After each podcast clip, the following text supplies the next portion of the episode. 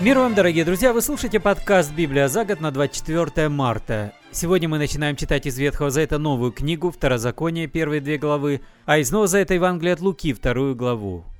Второзаконие, глава первая, современный перевод Всемирного библейского переводческого общества. Вот какие слова сказал Моисей израильскому народу, когда они были за рекой Иордан, в пустыне к востоку от Иордана, против Суфа, между пустыней Фаран и городами Тафелом, Лаваном, Асирофом и Гезагавом. На путь от Харива через горы Сиира в Кадисварне уходит 11 дней, но с того времени, как израильский народ покинул Египет, и до того, как они пришли на то место, прошло 40 лет.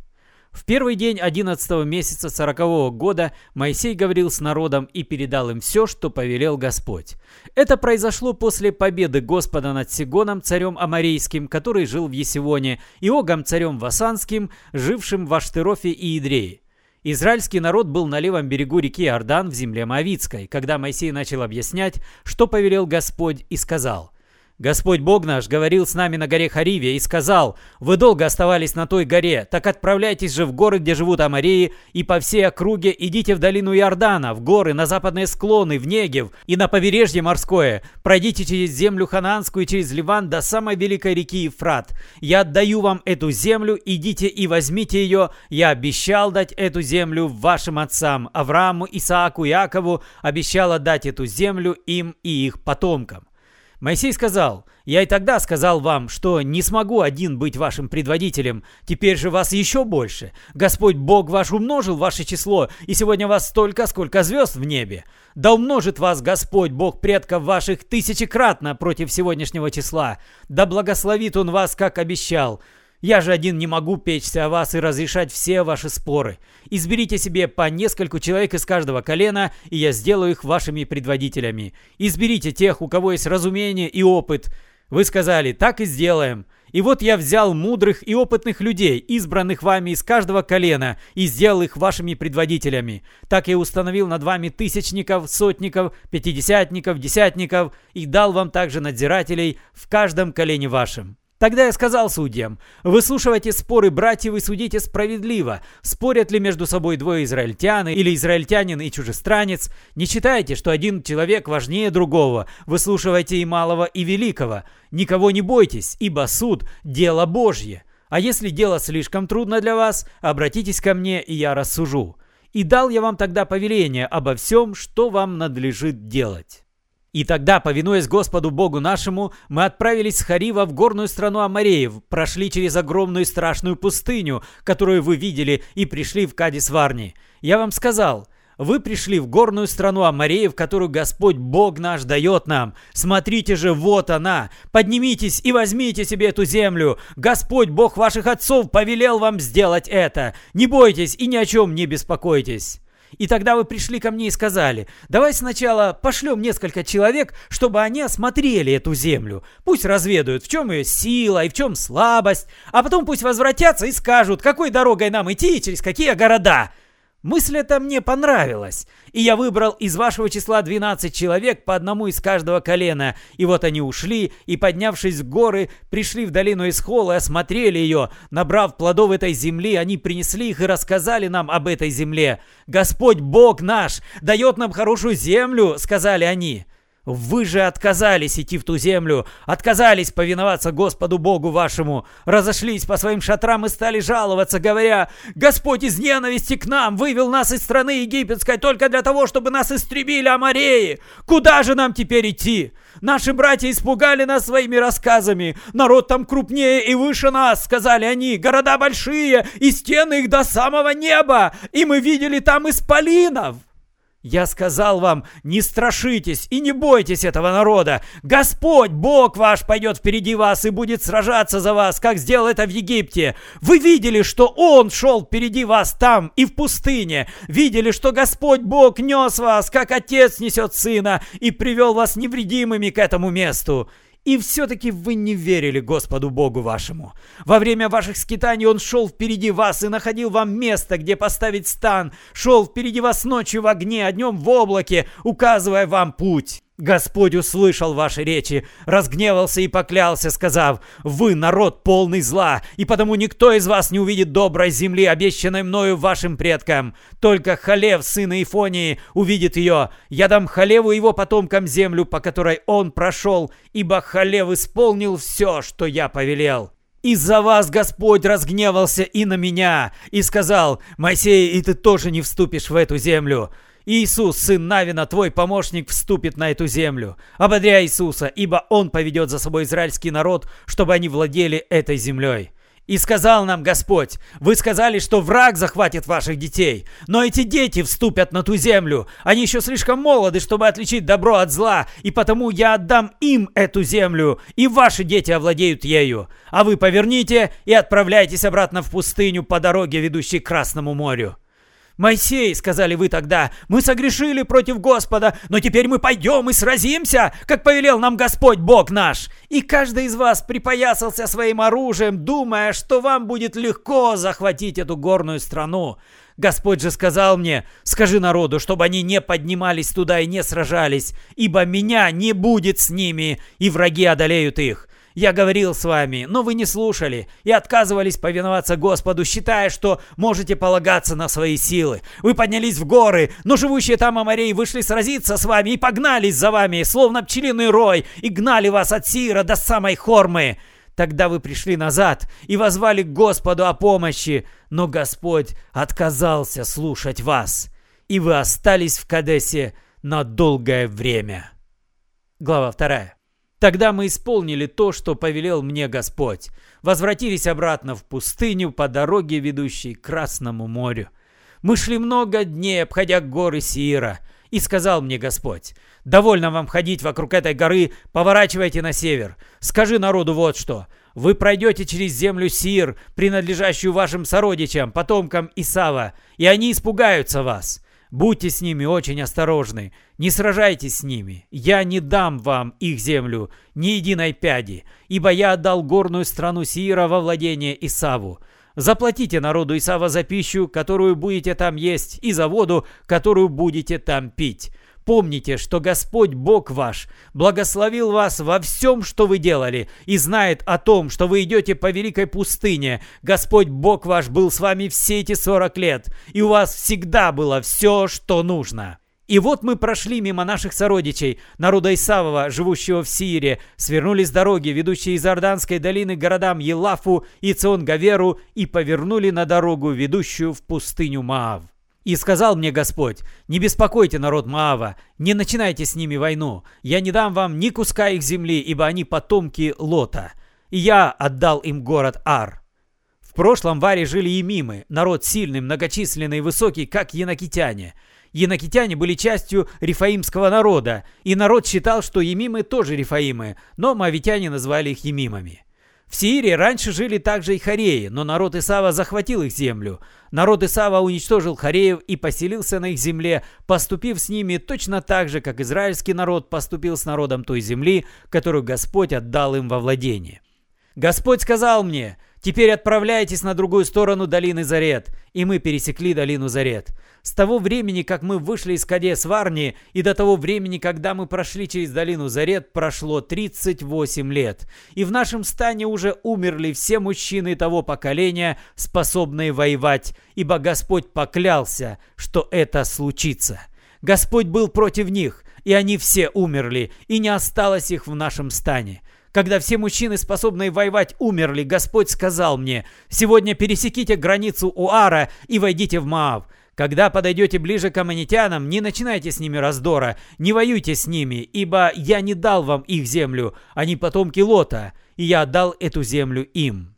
Эта страна называется также страной рифаимов. Когда-то в прошлом здесь жили рифаимы, аммонитяне же называли их замзумимами. Замзумимов было множество, народ очень сильный и высокий, как янакитяне.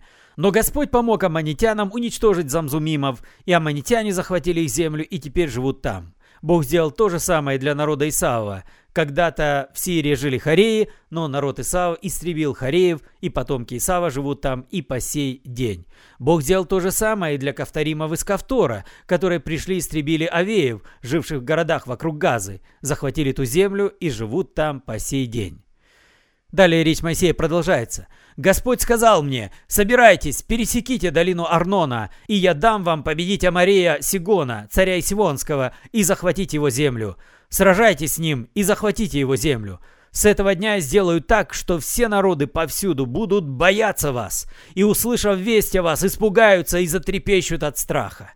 Когда мы были в долине Кедемов, я отправил послов к Сигону, царю Сивонскому, и они предложили Сигону мир, сказав, «Позволь нам пройти через твою землю. Мы пойдем по дороге, не сворачивая с нее ни направо, ни налево, и заплатим серебром за съеденную пищу и выпитую воду. Мы только пройдем через твою страну.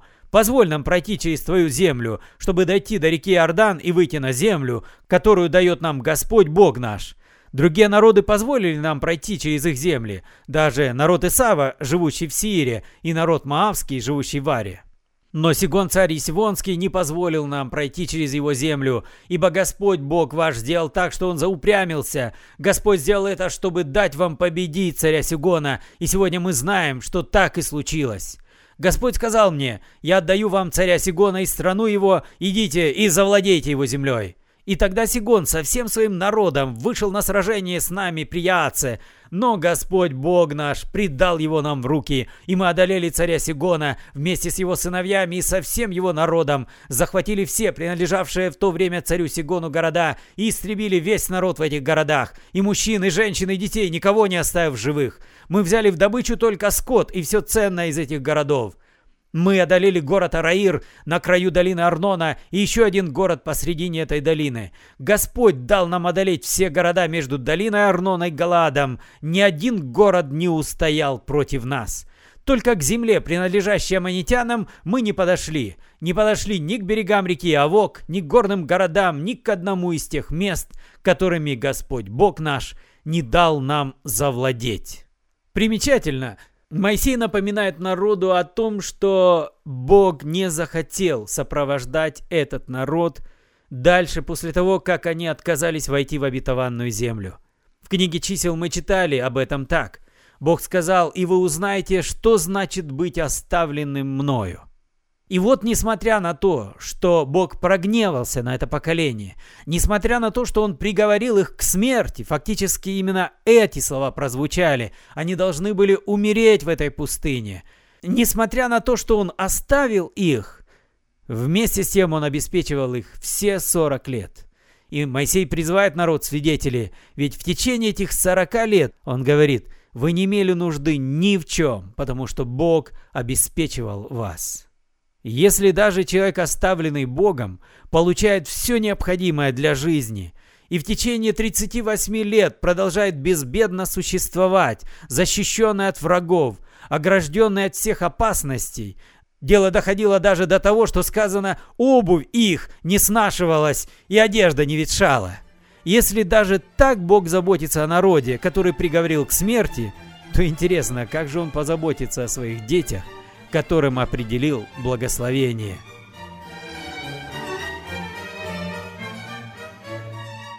Из это мы сегодня читаем Евангелие от Луки в переводе «Радостная весть», вторую главу с 1 стиха по 24. В то время вышел указ, в котором император Август повелевал провести перепись по всей земле. Это была первая перепись, она проводилась, когда Сирией правил Квириний. Все пошли на перепись, каждый в свой город. Иосиф тоже отправился из Галилеи, из города Назарета, в Иудею в город Давида под названием Вифлеем, потому что он был из рода Давида, его потомок.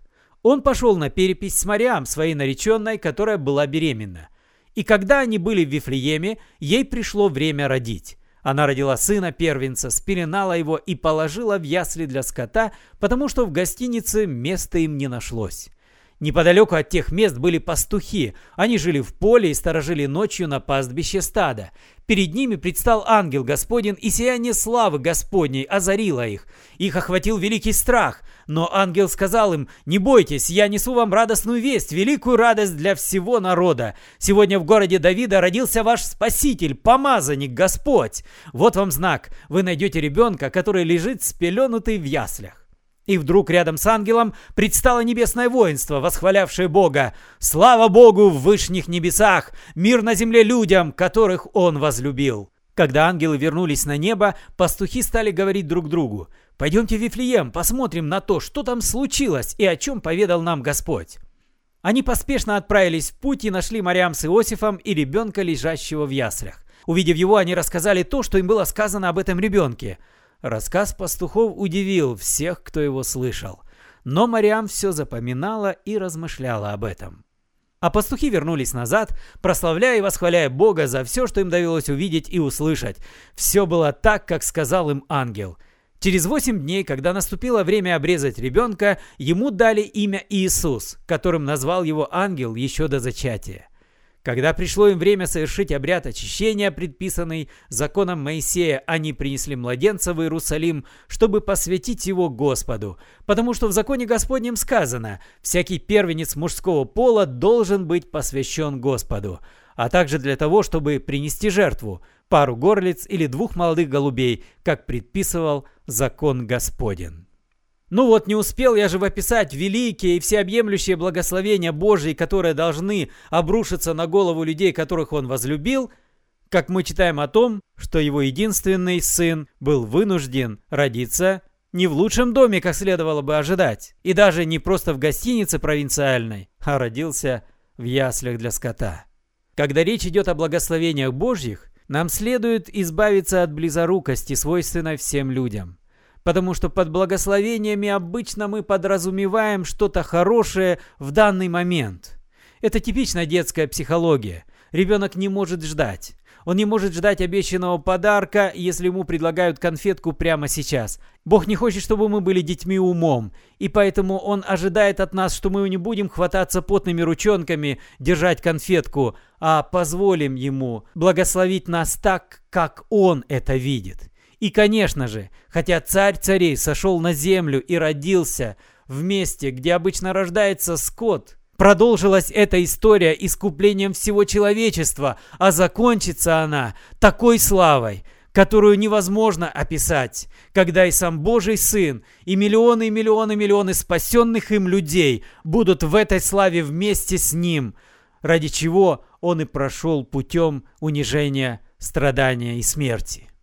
Благословения Божьи велики, но они бывают неочевидные, они бывают парадоксальны, величие их неизбежно проявится. И скорее всего не сегодня, потому что наш Господь – это не Господь одного дня, это Отец всей вечности.